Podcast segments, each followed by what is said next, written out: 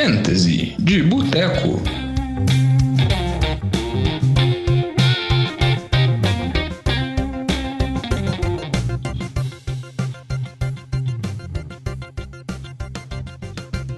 Fantasy de Boteco, semana 9, e eu estou aqui mais uma vez com vocês. Quem está falando é o Diogão. Estou aqui com a presença do Lamba. Tudo bom, Lambinha? Fala, Diogão. Tudo bom com você? Aproveitando esse feriado de finados aí. Aproveitando o feriado de finados, estamos aqui gravando mais uma vez numa segunda-feira, então não, não aconteceu o jogo ainda Tampa Bay Giants, estamos falando antes do jogo, podem acontecer mudanças, mas se acontecer alguma mudança absurda, pode ter certeza que nós vamos comunicar nas redes sociais. Não, isso daí. E aqui, como a gente tá falando de NFL, futebol americano nos Estados Unidos, não é feriado nos Estados Unidos, então por isso que a gente tá aqui gravando. É, não que mudasse muito pra gente também, porque a gente já gravou em feriado, na terça, na quarta, então não faz muita diferença, né? Como isso é um hobby, Lambert, isso não é uma profissão nossa, a gente não tem feriado com isso. Ah, você não Mas tá recebendo seu salário? Pra isso, não. Pro meu trabalho, eu recebo. Eu não posso reclamar dele, não. Mas, estamos começando aqui mais um programa. Inicialmente, antes de dar os recados básicos, pedir para vocês mandarem mensagem. Queria pedir desculpa pelos vários palpites errados que a gente deu, assim. Acho que eu tava voltando, tava meio empolgado. Quis tentar fazer palpites muito ousados, mas acabou dando um pouco errado. Mas essa semana vai melhor, né, Lamba? Não, acontece. É. Os, os, ouvintes já estão gritando, volta Vitinho, porque é. Diogão voltou, os palpites afundaram, mas assim, não afundou tanto, não, Diogão. Tava uns erros e acertos. É. Já fiquei sabendo que já picharam o CT, já escreveram lá, acabou a paz, então já temos ameaças, mas vamos lá, vamos tocando assim, sem agressão física, porque estamos tentando fazer o melhor. Então, aqui começando o Fantasy de Boteco, sempre lembrando que são um podcast derivado do famoso NFL de Boteco, que a gente vai comentar muito sobre Fantasy, vai dar as dicas da rodada, analisar, falar sobre as possibilidades de troca e também dar as dicas de start em City para você se preparar da melhor maneira possível para a semana 9 da NFL. E caso você queira entrar em contato com a gente, tirar alguma dúvida, mandar alguma mensagem perguntando se você deve escalar A ou B, se deve fazer uma troca ou não, Lamba, como que faz para nos contactar? Ah, Diogão, o pessoal pode entrar em contato com a gente em todas as redes sociais, Twitter, Instagram, no arroba NFL de Boteco, Boteco com U, e também pelo e-mail, no nfldeboteco.gmail.com. Sempre o pessoal lá mandando mensagem no Instagram, muito mais no Instagram, né? E também alguns por e-mail. Às vezes a gente demora um pouquinho para responder, né? A gente se bagunça aqui, mas a gente tenta aí dentro do possível, no mais rápido, conseguir responder para te ajudar em alguma troca e na escalação também para semana. É, a gente tenta dar alguns palpites, mas eu não posso falar muito não, porque minha fase ruim se estendeu para essas dicas também mas a gente vai tentando fazer o melhor possível. Só para recapitular aqui, igual a gente comentou no início do programa, sobre alguns pequenos erros que a gente teve sobre as dicas da semana passada. Na semana passada a gente comentou que eram jogadores que poderiam ter boas partidas. A gente falou, por exemplo, do Carson Wentz e do Ted Bridgewater, dois QBs que Acho que somar a pontuação dos dois daria ok, né, Lamba? Acho que nem pegando cada um individualizado, muito difícil. É, muito exatamente. Mas assim, é, numa ressalva, pô, quem esperava, né? Contra defesas tão ruins, defesa de Dallas, defesa do Falcons, foi decepcionante é. a, a desempenho dos dois. É, o Carson Wentz, como o Vitinho disse, estava completamente maluco, mas apesar dele estar tá doidão, o time de Filadélfia ganhou e ganhou fácil ainda de Dallas para ver o nível de Dallas, né? Outro palpite errado que a gente teve também foi com relação ao jogo da vingança do Le'Veon Bell. Todo mundo pensou que o revenge game lá, do Bell contra os Jets, do Bell contra a Adam Gaze, pelo menos um TDzinho iria acontecer para ele, né?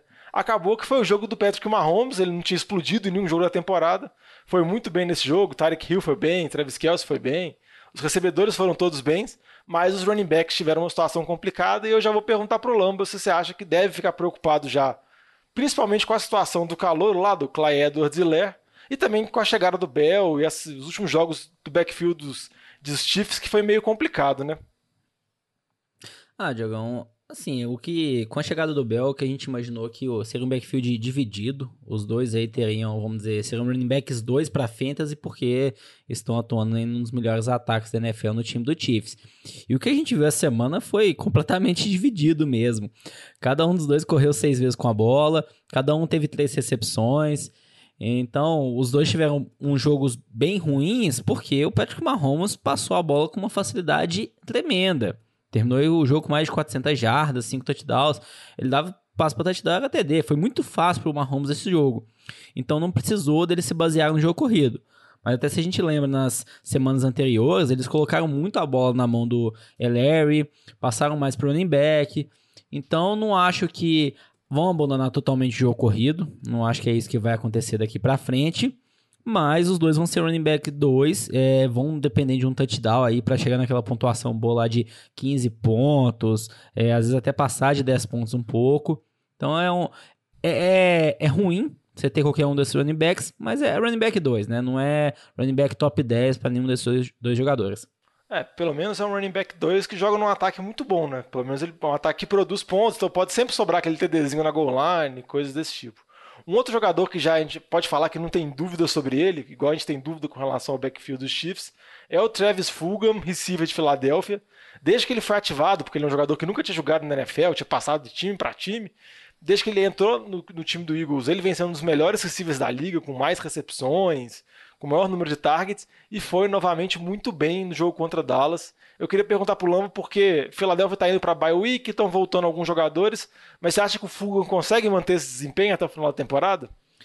Ah, Diogão, o Fulgham vai, deve manter sim. Mesmo esse jogo aí que o Rager voltou e também o Dallas Goddard voltaram, e voltaram jogando bastante. O Dallas Goddard jogou 84% dos snaps, o Jalen Rager jogou mais de 70% dos snaps. Então até a gente falar, ah, eles jogaram limitado, pouco atuaram. Não, eles estavam em campo a maior parte dos jogos, do, dos snaps. Fuga ainda está sendo excessivo mais dominante, criou aquela confiança com o Carson Wentz, o Carson Wentz está passando muito bem a bola para ele, e ainda vai ser ali um receiver número 2, número 3 para fantasy, né? Ali na beira do top 20, sendo essa opção número 1 um do time do Eagles. Para o restante da temporada, existia também receio do Alshon Jeffrey voltar, mas quando ele volta, o Deshaun Jackson que voltou, mas lesionou novamente, então as peças que poderiam voltar para impactar era o Rigo e o Goddard, já voltaram a semana e a gente ainda viu que o Fugan teve uma boa pontuação de novo. É, um outro jogador que foi top durante muito tempo e a semana foi uma dica errada, assim, até que um jogador que eu tinha muita esperança, é o AJ Green, que receiver de Cincinnati, que teve um jogo ruim contra a Tennessee e já se estabilizou assim como a terceira opção do ataque aéreo de Cincinnati. Acho que é um jogador que pode ser utilizado em bye week, mas não precisa se apegar muito a ele não. Mas em compensação, essas dicas de start foram muito ruins. Nas dicas do City, a gente até conseguiu acertar uma boa parte dela. A gente falou sobre o Cam Newton, que também teve um jogo difícil contra Buffalo. Poderia ser até um jogo melhor para aquela campanha final, que ele estava conduzindo o time para virada. Ele acabou sofrendo o fumble que causou a derrota dos Patriots, mas também não teve nenhum jogo nada demais.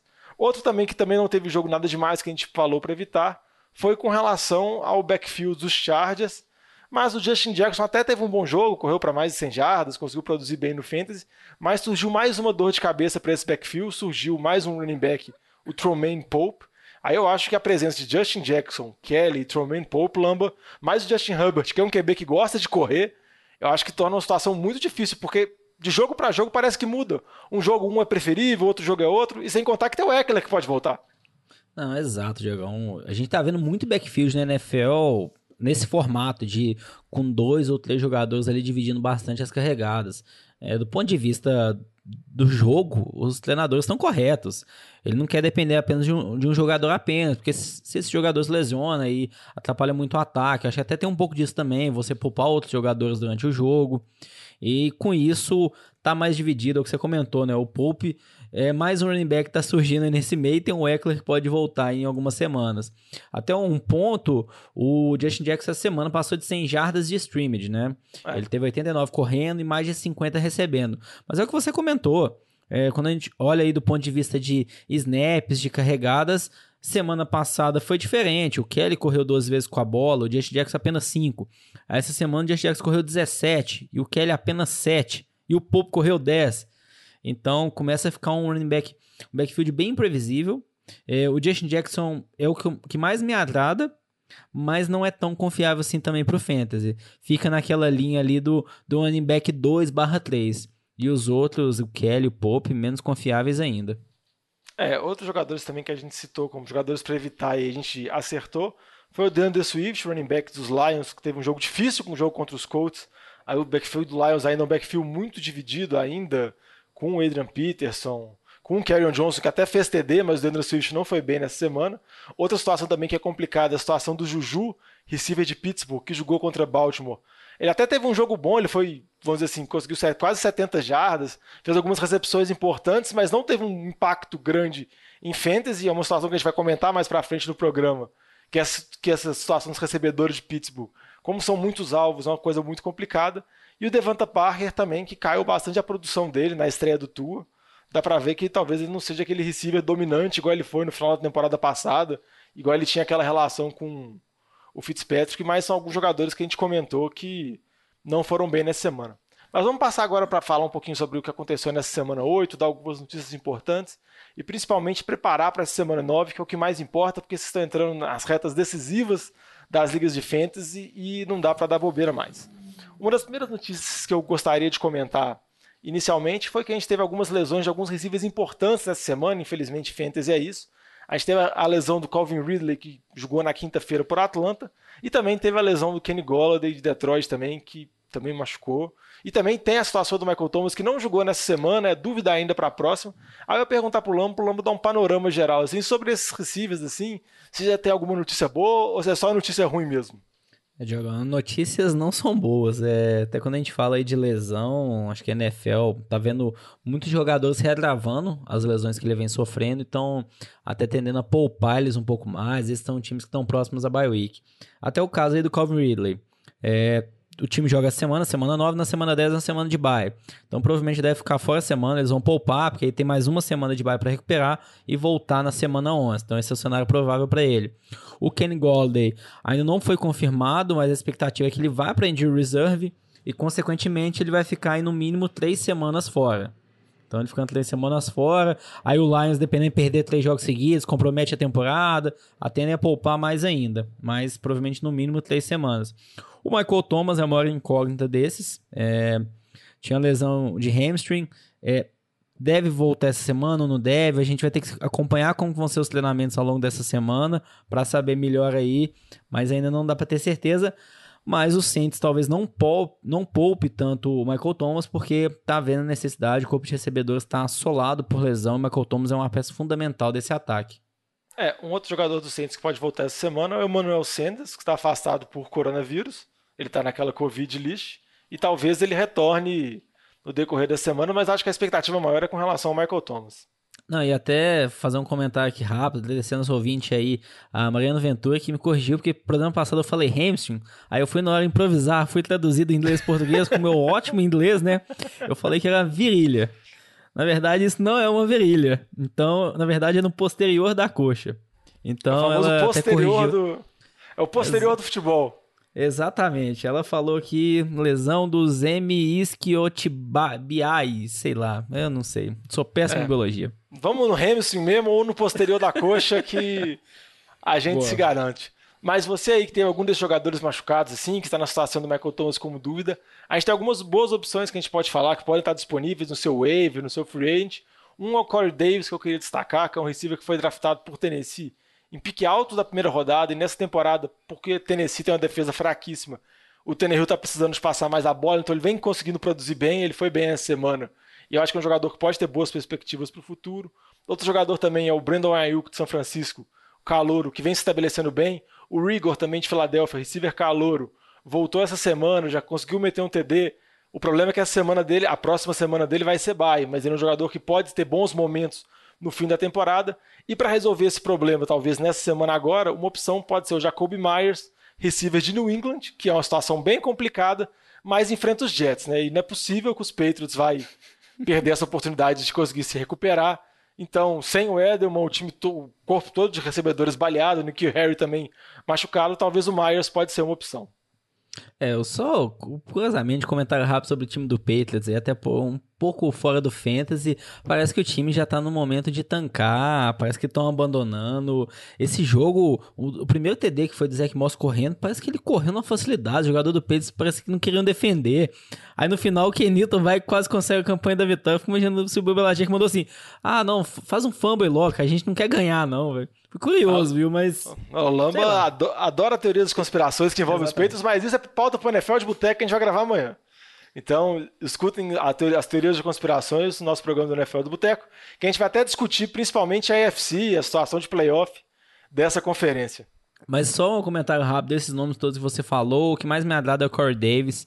É, ele, tipo, ele ficou fora dois jogos essa temporada, mas os demais jogos que ele jogou, ele veio muito bem aí. A gente falou, acho que uma média de cerca de 60 jardas, que ele jogou em cinco jogos. E nesses cinco jogos ele conseguiu três touchdowns. Então, é o nome que mais me agrada, mas também é aquela ressalva que é um time que corre mais com a bola com o Derrick Henry.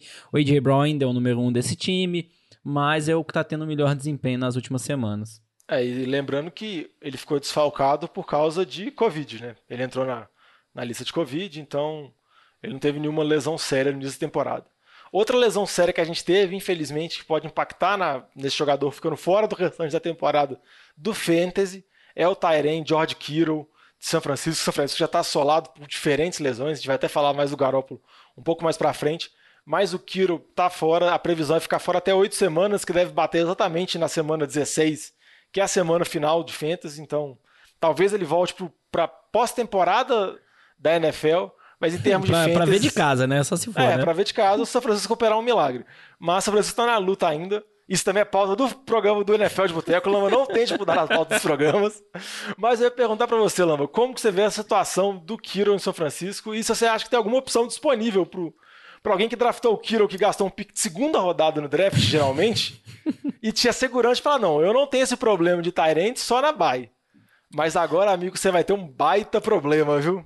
É, Diogo, eu acho que exatamente essa deve ser a situação de, da maioria dos donos do George Kittle. Porque se você tinha o Kittle, se você tinha o Kelsey, você não tinha uma preocupação de precisar de outro terreno.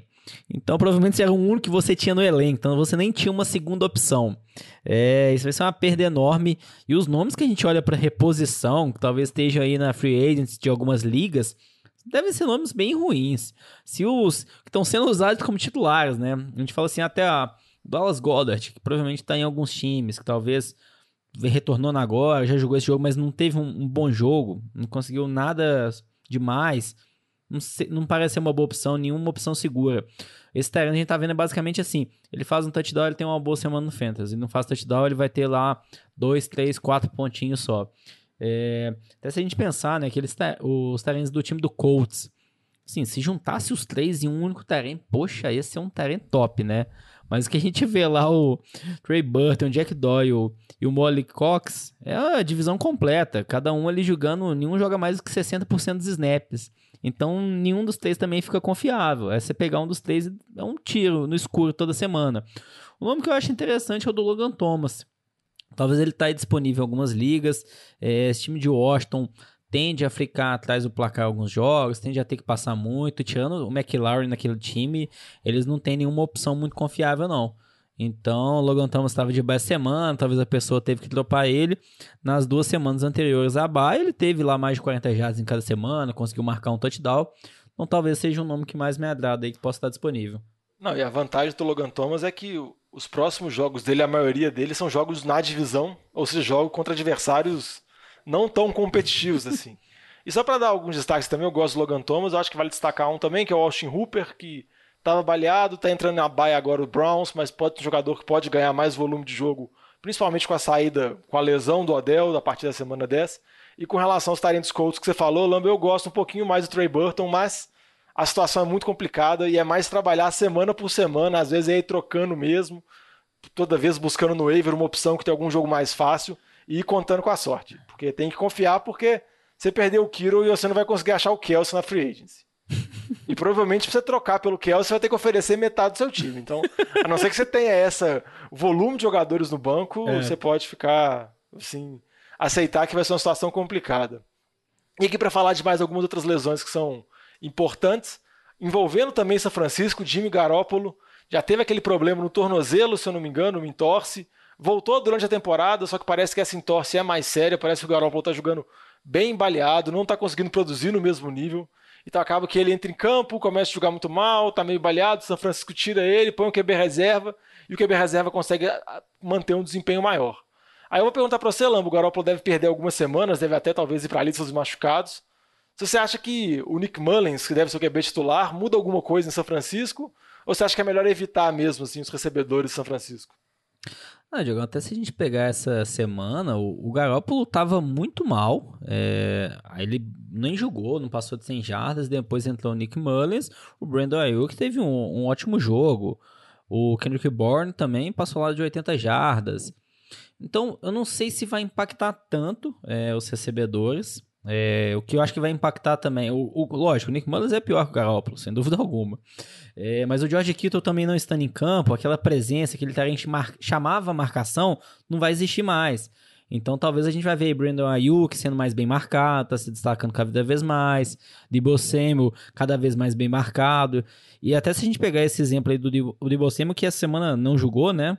É que tá é, mas, é, mas assim, se não tem nenhum receiver ali na oposição para chamar a marcação, ele vira o número um. E até dando um exemplo, é o que está acontecendo com o Justin Jefferson em Minnesota. É, essa semana, o time do Packers colocou, esqueci o corner, Jair Alexander, é, para ele marcar individualmente o Justin Jefferson em algumas jogadas. Isso mostra o quanto que eles estão, tipo, vamos dizer, valorizando mais o potencial do Justin Jefferson. Aí você olha o time do 49ers, tem só o Brandon Ayuk de opção viável, eles vão marcar mais ele com o corner principal, aí ele tende a ter pontuação ruim. Então acho que a lesão do Kittle e do Jimmy G é ruim para o ataque como um todo.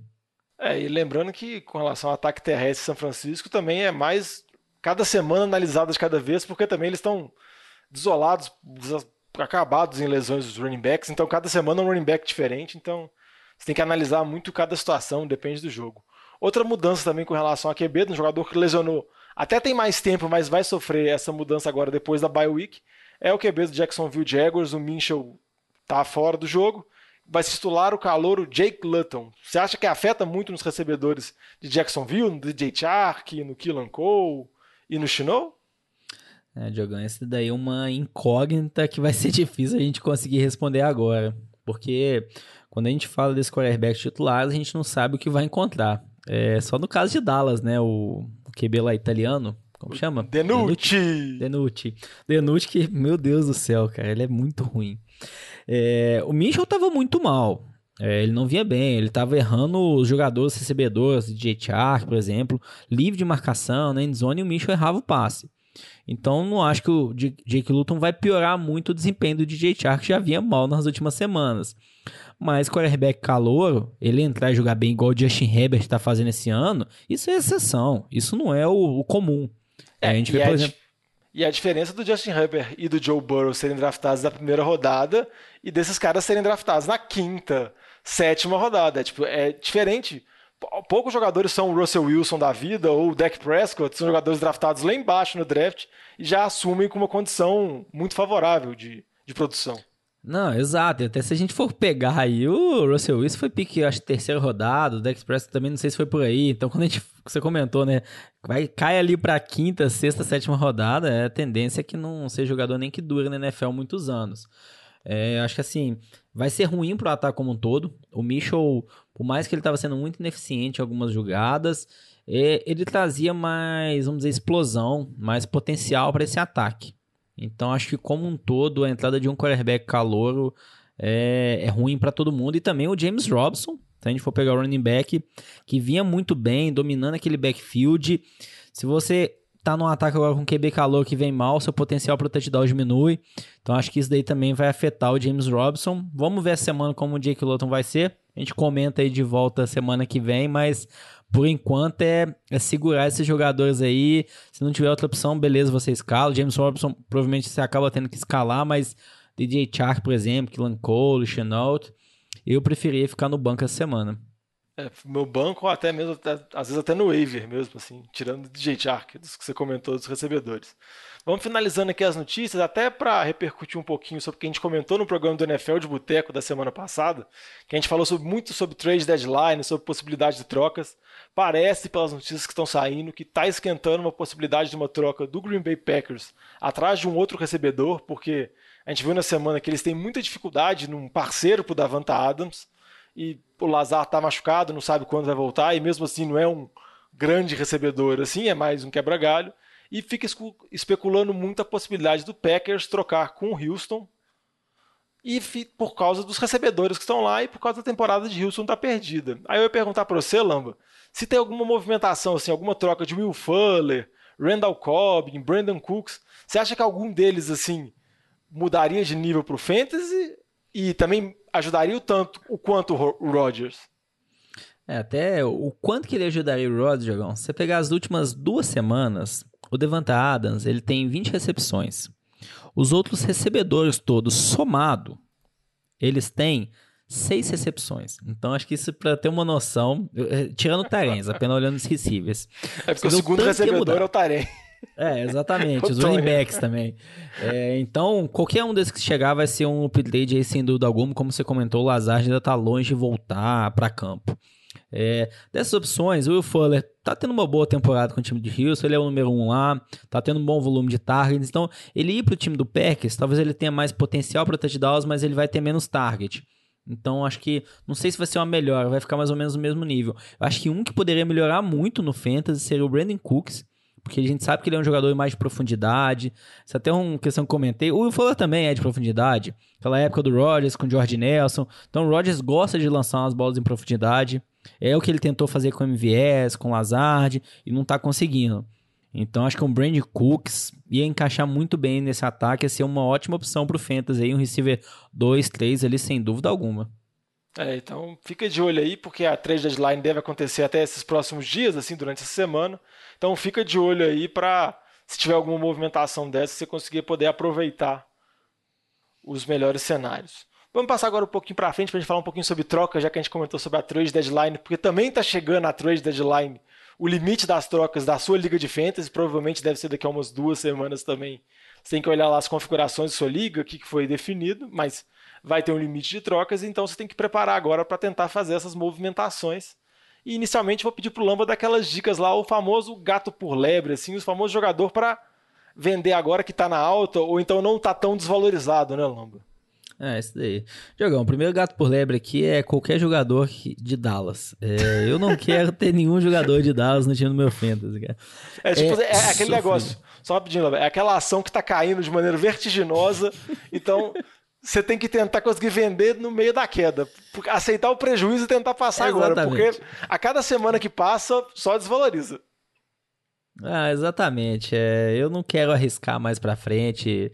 Qualquer um, se a gente falar. Acho que principalmente aí o Ezekiel Elliott, que ainda tem um nome, foi um pique lá de primeira rodada. Então talvez você consiga passar ele pra frente, acho interessante.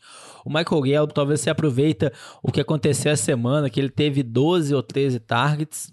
É, então, assim, foi o. Ah, ele é o receiver número um agora do time, talvez tenha trocar. O Amari Cooper, que teve uma boa temporada também, já tem muitos pontos antes, tenta trocar. O Sid Lamb, ah, o calor, sensação. Então, qualquer um desses quatro, se você conseguir algum valor, troque, passe para frente, porque eles estão se desvalorizando cada vez mais. É, mesmo com a volta do Andy Dalton, a gente viu eles jogando com o Andy Dalton também. É, não foi nada glamouroso. Principalmente o Ezekiel Elliott tá assim, terrível. Não é nem de perto ali um running back primeira, segunda rodada no Fantasy mais. É, também acho que você, Lama, acho que melhor tentar passar agora. Um jogador também que eu acho que também é, mais pelo, pelo causa de indefinição, porque com relação a uma análise com o talento dele mesmo, é o Devanta Parker. Por mais que ele fez um TD nessa semana, e o jogo dessa semana foi um jogo muito atípico entre Rams e Dolphins, porque a defesa dos Dolphins dominou completamente o Jared Goff. Eu acho que o mais normal com a mudança do Fitzpatrick para Tua Tanga Vailoa é diminuir um pouco, ele tentar ser mais conservador, mais passes curtos. A gente viu que a maioria dos passes dele nesse jogo foi para o running back, foi para o Miles Gaskins. Então acho que ele, o, o Tua não vai dar bolas tão altas para o Parker assim, aqueles arremessos contestados para o Parker mostrar o físico dele dominante, igual o Fitzpatrick fazia. Então, por mais que o Tua foi um pick de primeira rodada e é um, e é um QB que pode se desenvolver muito, eu acho que o Devonta Parker vai ter uma queda de produção ainda e eu acho que é melhor tentar vender ele agora porque talvez essa queda de produção pode acontecer, sem contar que às vezes o Tua pode ter uma, sincro, uma sincronia, uma química melhor com o Preston Williams. Tem essas mudanças de QB geram uma indefinição muito grande sobre o desempenho de fantasy. E se você espera um desempenho alto do Devanta Parker, você tem que, teria que esperar isso com o Fitzpatrick lá. O Tua é uma indefinição muito grande, então eu acho que pode trocar ele. E Lambas, teria mais algum palpite aí de gato por lebre?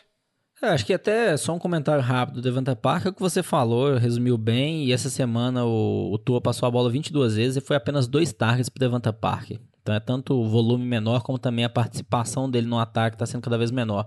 O nome que a gente gosta de falar aqui também de um gato por lebre, famoso gato por lebre desse programa aqui, que tem um ouvinte que critica a gente, é o Todd Gurley. Ele tá durando, ele, ele, tá durando, ele, ele tá se mantendo gatão ainda, mas uma hora ou outra ele vai virar lebre. Não, exatamente, é exatamente. Mas em relação ao Todd Gurley, é aquilo. Você não vai trocar ele, por exemplo, ah, um Dave Montgomery, que tipo tá pior na temporada, por mais que tenha volume, não tá vindo tão bem. não acho que essa é a troca que você vai procurar pelo Gurley. É talvez ali, sei lá, você consegue um James Conner nele. Tudo bem que o James Conner até foi bem essa semana também, mas talvez você consiga fazer uma troca assim. Então, é, é valorizar o Gurley pelo nome, pelo bom desempenho que ele teve nas últimas semanas. Assim, semana retrasada ele marcou dois touchdowns, essa semana marcou mais um touchdown, então passou de 10 pontos no Fantasy. Só que o destaque, essa semana ele começou muito bem, começou correndo, mas não teve nenhum target. Teve uma hora no jogo, não sei se você lembra. Ele ficou na reserva, assim, parece que sem motivo. A gente não sabia se ele estava lesionado. E fazendo aquela ressalva, ele tem um histórico de lesões, assim, de que dá inveja aí em alguns outros. Dá inveja não, mas deu pra entender. É bem exaustivo o histórico de lesões dele. Bem extenso. É, o, extenso, isso. O Brian Hill foi, correu mais de 10 vezes com a bola. Então, acho que existe essa incerteza. É, acho que assim, foi. Da temporada foi um dos jogos que ele menos jogou snaps. Então acho que por conta dessa insegurança, você conseguir um bom valor no Gurley, é um momento, bem, um ótimo momento. Eu também acho que é um momento ideal pra você tentar trocar ele, só reforçando o que o Loma falou, não é trocar ele por qualquer coisa ou para trocar um running back na mesma situação dele, assim, é para tentar conseguir fazer uma melhora no seu time. Às vezes você pega o Todd Gurley e, e junta com algum receiver seu do banco para tentar trocar para o running back melhor, ou então junta para pegar um receiver, coisas desse tipo. Vamos passar agora para a parte de pechincha, para os jogadores que estão desvalorizados, que são boa oportunidade de barganha. Vamos começar primeiro aqui, Lambra. Dá uma dica aí de jogador aí. Um, um nome que eu gosto, Jogão, pra gente falar é o Adam Thielen, o receiver do Vikings. É, o Adam Thielen, a gente viu ele tendo jogos muito bons esse ano. É, jogos aí, dois jogos que ele passou de 150 jardas, um marcou um touchdown, o outro marcou dois touchdowns, mas ele teve jogos muito ruins também. Ele tem três jogos essa temporada que ele teve 26 jardas ou menos. Então tá muito assim, 880.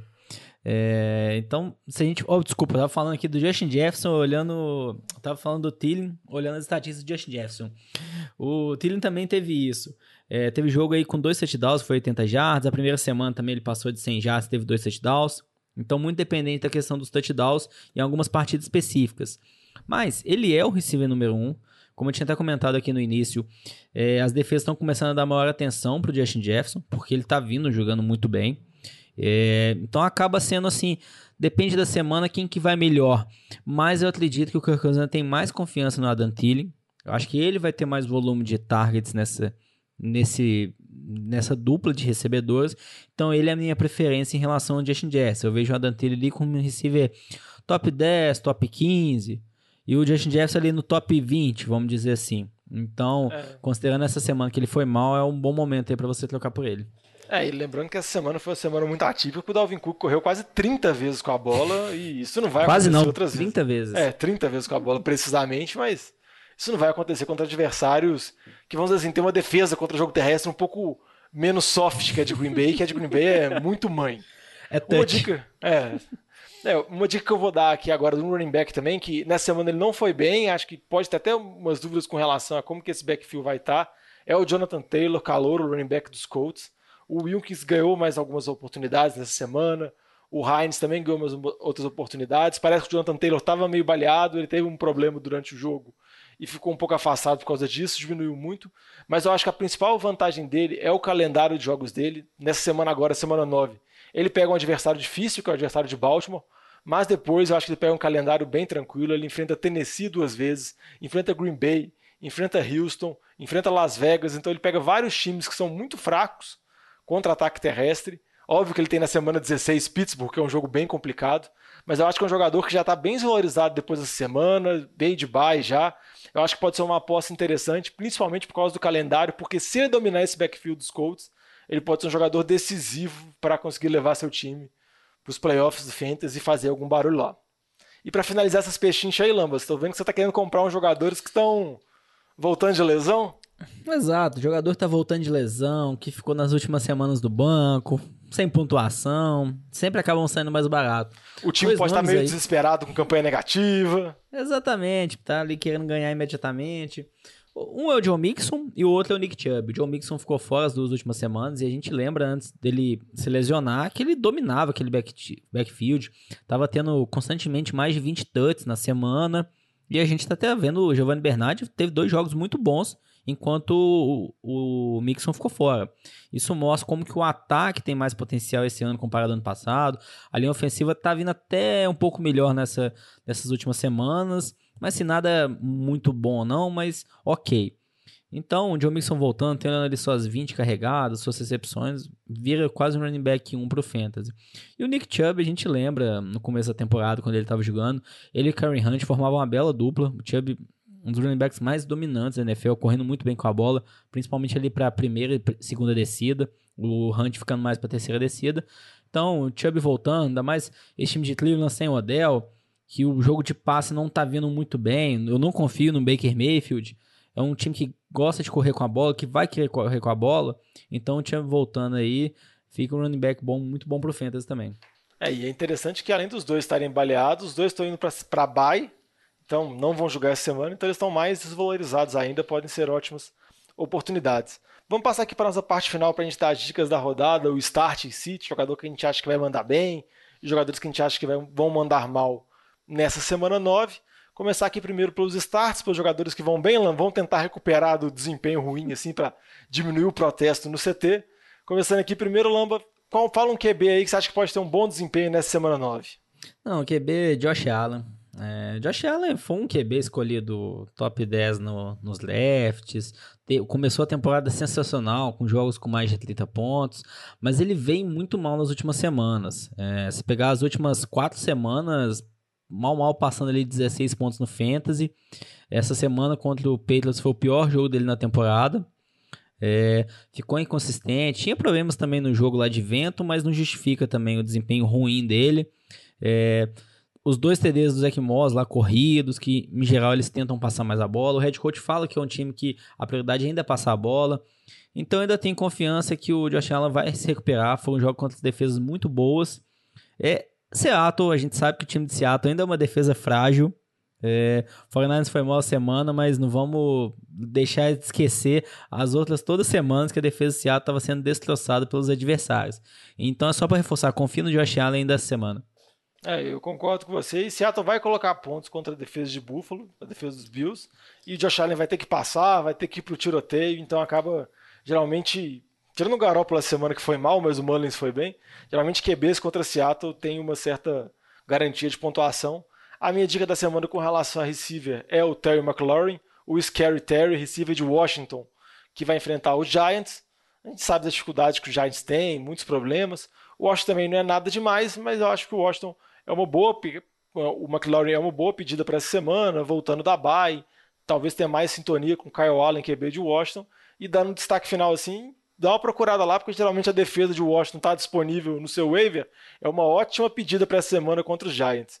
Um outro jogador que queria dar destaque aqui, um running back que eu acho que vai bem essa semana, é o Damien Harris, running back dos Patriots contra o Jets, né? Então, é contra o Jets, tem que aproveitar essa mamata aqui.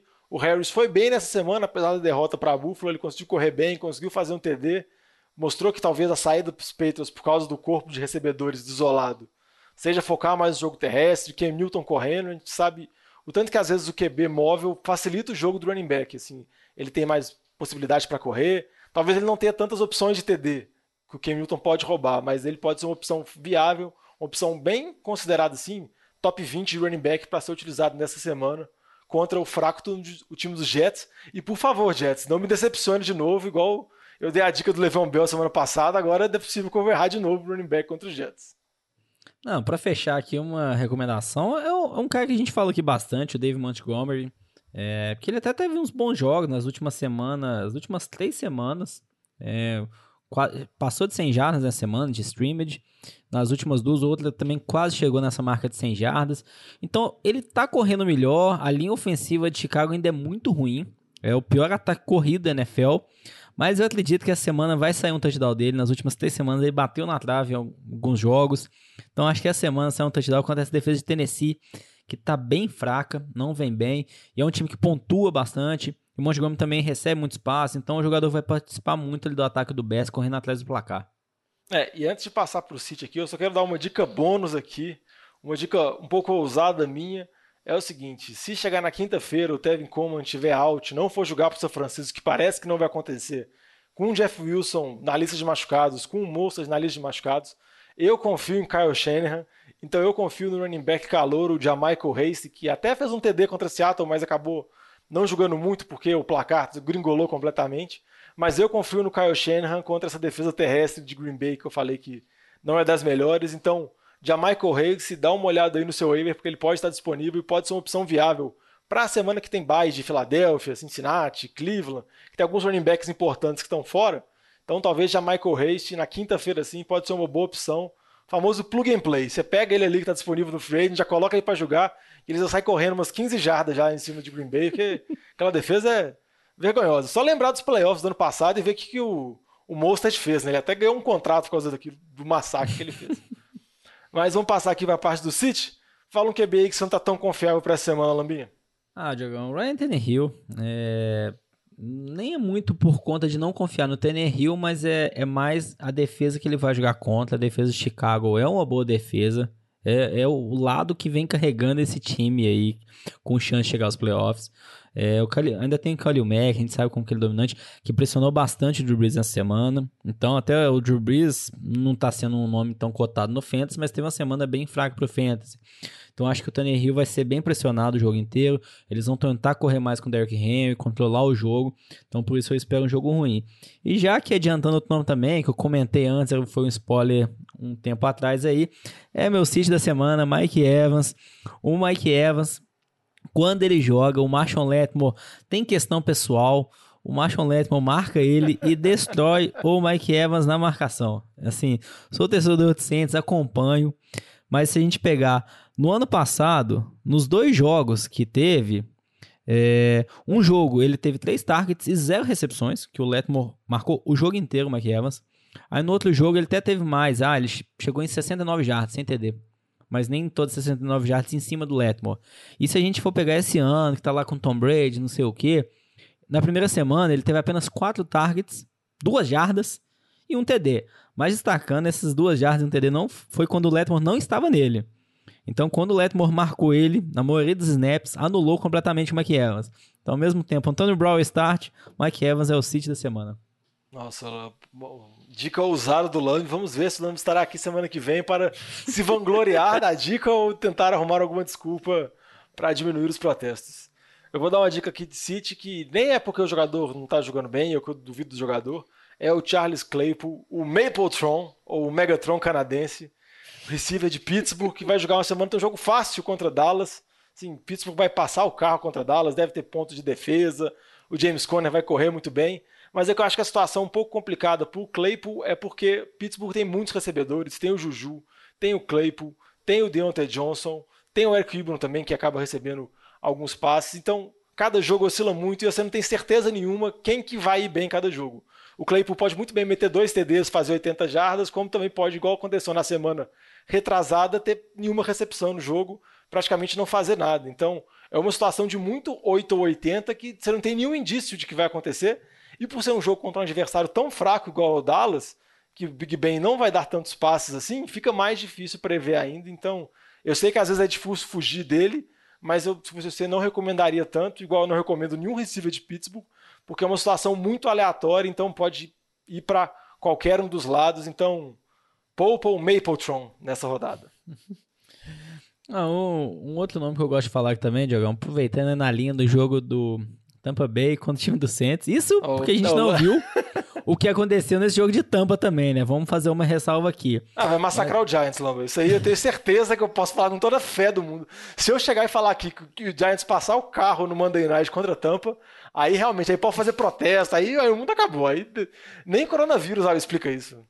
Uh, minha recomendação aqui de City é Ronald Jones. É, a defesa do Saints com o jogo corrido tá vindo muito bem a temporada inteira. Não lembro agora de cabeça, mas acho que são quase 50 jogos consecutivos que um corredor não tem mais de 100 jardas contra essa defesa. Essa semana o Montgomery chegou perto disso, chegou a 89 jardas. Mas destacar que o Montgomery teve uma corrida de 38 jardas, que foi a maior corrida de running back contra a defesa do Saints no ano inteiro. Então, uma defesa que vem muito dominante. Não acho que o Ron Jones vai ser uma boa atuação.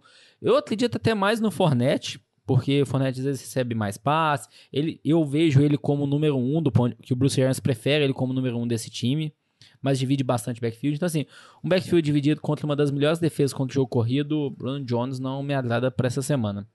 É. Acho que só para ele ficar mais confiável assim, é caso tenha alguma lesão do Fornette no jogo que a gente comentou hoje, só isso mudaria Sim. esse cenário. Também com relação a City, também vou falar um City mais geral aqui, principalmente de um jogo que é Indianapolis contra Baltimore. Igual eu comentei que eu falei sobre o Jonathan Taylor, que ele tem um bom calendário, é depois dessa semana, porque essa semana ele enfrenta Baltimore. Baltimore tem uma ótima defesa contra o jogo terrestre, então eu acho melhor evitar, na medida do possível, nessa semana, o backfield dos Colts, porque além da divisão, pega um adversário bem difícil.